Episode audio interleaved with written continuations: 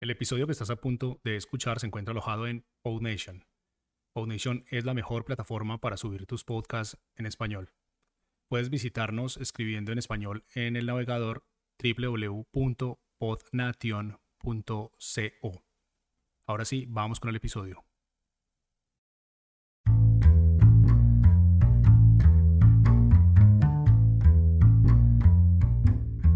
Hola y bienvenidos a Podcasters. Mi nombre es Francisco Rodríguez. Y yo, yo soy Mariana Castaño. Este es un show para quienes están empezando en el mundo de los podcasts, pero todavía tienen 10 millones de preguntas. Este es un formato corto que acá en PodNation llamamos micropodcast, así que no siendo más, empecemos.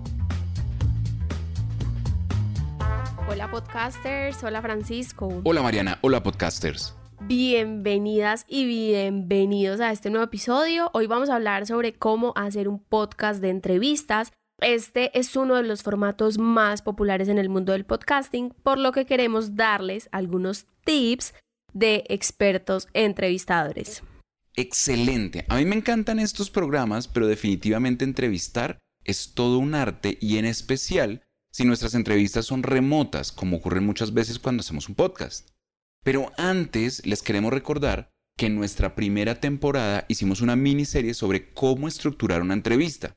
Si no lo han escuchado, en las notas de nuestra página dentro de PodNation les dejamos los links, porque pues seguramente les va a servir mucho. Claro que sí, como lo dijo Francisco, nosotros siempre les dejamos material adicional ahí en las notas. Ahora sí, démosle la bienvenida a nuestros invitados de hoy. Primero, déjenme presentarles a nuestro queridísimo Andrés Novoa. Como recordarán, Andrés nos acompañó en el episodio sobre identidad visual y hoy regresa a Pods Casters no solo porque su show KWX Podcast tiene una excelente sección de entrevistas, sino también porque Andrés es experto en storytelling. Experto y además les cuento que Andrés fue mi maestro en este mundo del storytelling y para acompañarlo a él estamos también por primera vez con Miguel Reyes. Miguel es un periodista y productor de la no ficción, en particular de El Topo, que les cuento aquí a todos, es uno de mis podcasts de entrevistas favoritos. Bueno, lo primero que le quisimos preguntar a nuestros invitados es qué hay que hacer antes de entrevistar a alguien y su respuesta, aunque simple, es fundamental. Hay que preparar la entrevista. Escuchemos qué dice Andrés Novoa depende del personaje que quieras entrevistar, debes tener detonantes que permitan que la otra persona hable y hable y se genere la conversación. Entonces yo creo que es algo muy importante cómo preparar directamente eh, esa previa al podcast, ¿no? Tienes que armar un guion. Así sea una estructura muy básica, tienes que armar un guion que te permita saber de qué vas a hablar. Si vas a hablar con alguien, saber qué, qué cosas detonan más información o más conversación para saber cómo llevar absolutamente todo. Andrés lo dijo, hay que saber qué cosas detonar. Y Francisco, yo no sé si a ti te pasa, pero es que a veces cuando escuchamos entrevistas suenan tan naturales que de verdad parecen conversaciones que van surgiendo espontáneamente, pero como lo dijo Andrés, para que esa conversación se pueda abrir y sea suficientemente rica, pues hay que conocer a nuestro entrevistado o entrevistada y preparar muy bien las preguntas. Es que Incluso diría yo que la preparación previa nos puede ahorrar dolores de cabeza como el que le ocurrió a Miguel Reyes. Escuchemos por qué. Hay un error que alguna vez confesé por ahí en una newsletter que fue una entrevista que no preparé yo mucho. Estábamos intentando que hubiera un productor asistente, entonces él sugirió el personaje, él sugirió las preguntas, yo me familiaricé con lo básico y llegué poco preparado e hice una pregunta torpe por llenar un silencio.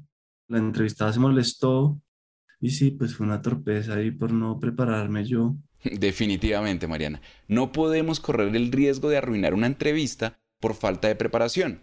Pero es que además la preparación nos ayuda a poder sacarle el jugo a la entrevista y aprovechar el máximo a nuestro entrevistado. Ya Andrés nos sugirió preparar detonantes para que pueda surgir la conversación. Pero digamos, ¿qué recomendaciones nos tiene Miguel?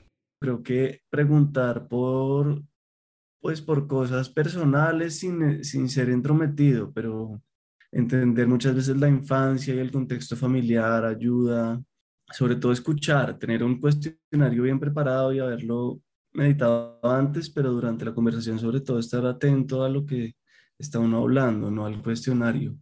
Y pues intentar que haya también cierto arco narrativo en la conversación, arrancar despacio, ir llegando a las preguntas más importantes, al clímax y volver a ir llevándola hacia un cierre. Pues también un poco tener el control de la conversación, si se está desviando, pues volver a encarrilarlo, si algo no quedó claro, preguntar, preguntar con toda ingenuidad y, y humildad también, porque es que uno a veces por creer que, que, va a quedar como un bobo, como un despistado, pues no pregunta y probablemente el oyente tampoco entendió. Entonces, si uno no entendió algo mientras el otro está hablando, probablemente el oyente tampoco lo va a entender.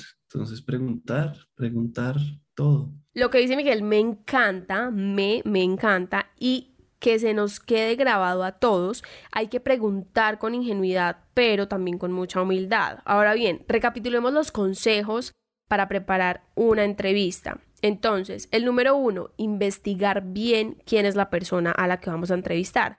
Dos, hacer una guía de preguntas con una estructura que tenga un arco narrativo, una introducción, un clímax y un cierre.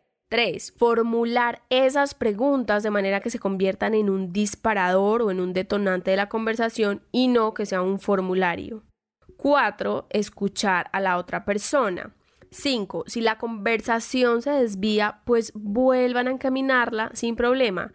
6. Si algo no les quedó claro, seguramente a la audiencia tampoco le quedará claro, entonces pregunten. Francisco, ¿tú sí estás anotando lo que estoy diciendo o no? Excelente. Estoy tomando nota de todos estos consejos porque están buenísimos. Pero Mariana, luego de preparar la entrevista hay que grabarla.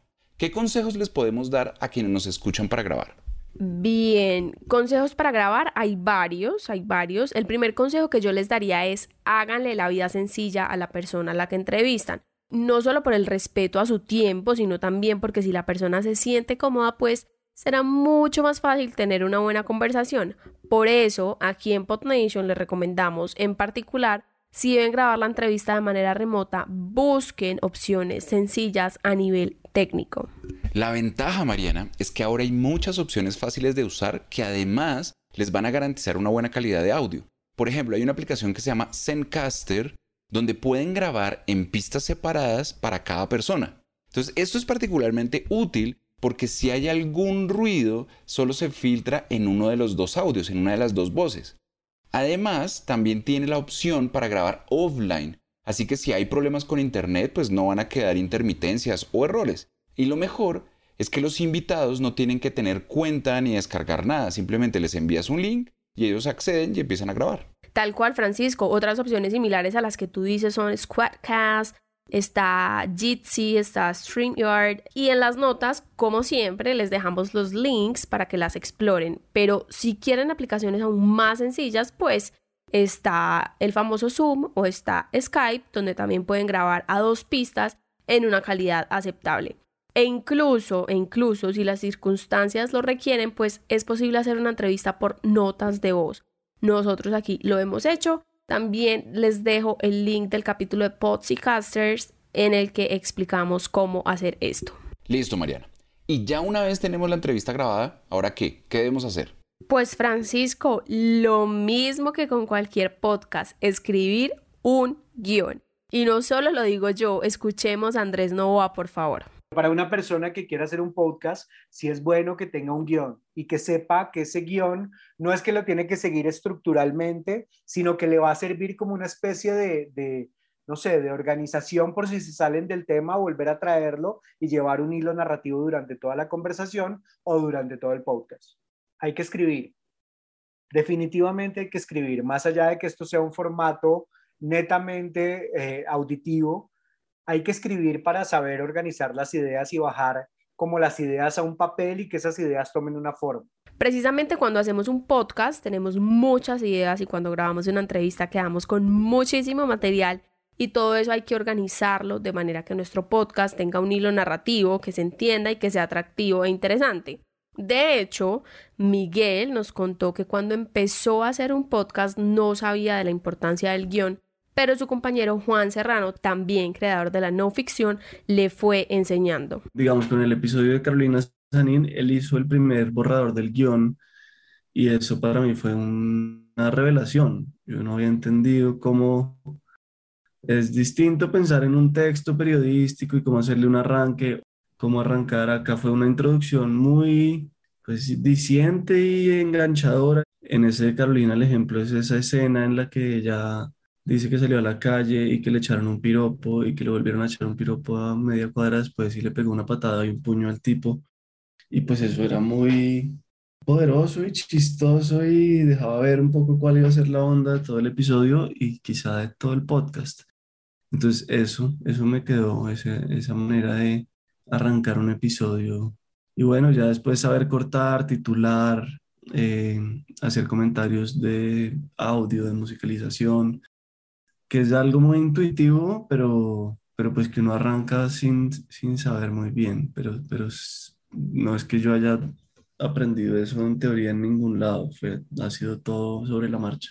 Eso que mencionaba Miguel al final también es muy pero muy importante. En un guion no solo se ponen las palabras de que cada quien debe decir, también es bueno poner anotaciones sobre el tono, sobre la música, los efectos de sonido y todo lo que se puede lograr en la edición. Andrés también nos habló sobre el tema, escuchémoslo. Entonces hay que escribir un montón y eh, aprender a manejar también lo que son los tonos de la comunicación. Es decir, cuando hablo más fuerte, cuando hablo más bajo, cuando hablo más pausado, cuando el silencio aporta a mi narración, porque el silencio es algo que también aporta, cuando la música puede sobrepasar los niveles de la voz, si tengo que mantener música por todo el podcast, si de alguna manera los efectos de sonido pueden ayudar también en la narración, cómo yo quiero que el tono de comunicación sea, es decir, voy a ser humorístico, voy a ser irónico, voy a ser reflexivo, voy a ser un narrador omnisciente. Yo tengo que definir muchas herramientas que me permitan también contar la historia de la mejor forma.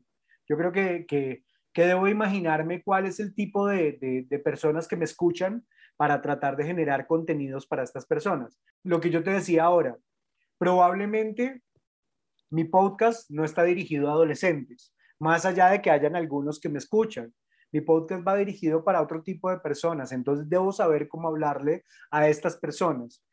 Probablemente si yo hiciera un podcast que fuera para adolescentes, tendría que cambiar mi tono de comunicación, tendría que cambiar como el escenario en el cual yo comunico las cosas, las pausas, las risas, absolutamente todo.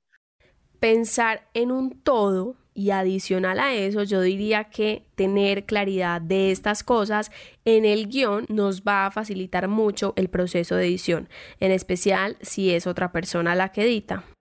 Si antes de hacer el guion, pues también escucho la entrevista una o dos veces, me familiarizo con el material, voy imaginándome por dónde empezar, qué quiero decir en la introducción y después sí empiezo a, a cortar y sobre el audio también vuelvo y hago algunos comentarios porque mm, puedes decidir qué, dejar y qué no más fácil, como que cortar sobre el audio sin un guion es mucho más difícil y pues ver las cosas en palabras es más fácil que solo oírlas y señalar uno dónde cortar es más fácil así y no requiere como el, el, la movera de un cursor para volver a oír lo mismo una y otra vez, es mucho más desgastante hacerlo sobre el audio sin, sin el guion, sí, sin las palabras transcritas, sin que sin que eso signifique como que pierda espontaneidad ni nada, como que la idea es mantener la conversación genuina como fue, pero pues ayudarle recortando partes y, y haciéndole una introducción y un cierre.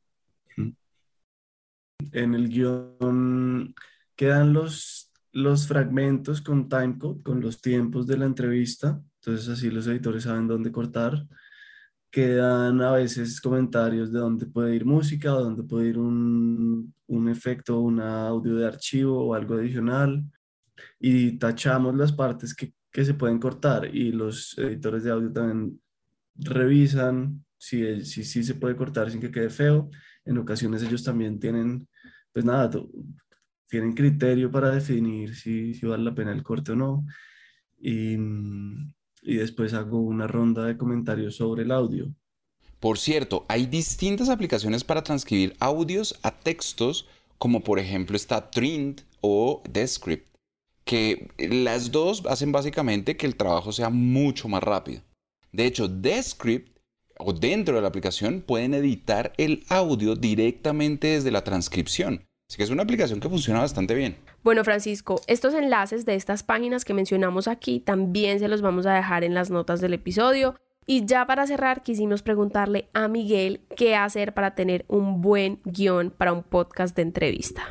Pues lo que hace una buena historia, que haya una introducción, un clímax y un desenlace, así en términos muy básicos, que no haya cosas que sobren, que no haya redundancias, sí, que haya una atracción hacia el oyente, que, nos, que no decaiga la historia en lo posible. Eso es distinto de nuevo en las entrevistas que en los guiones narrativos, pues porque en las entrevistas uno tiene mucho menos control.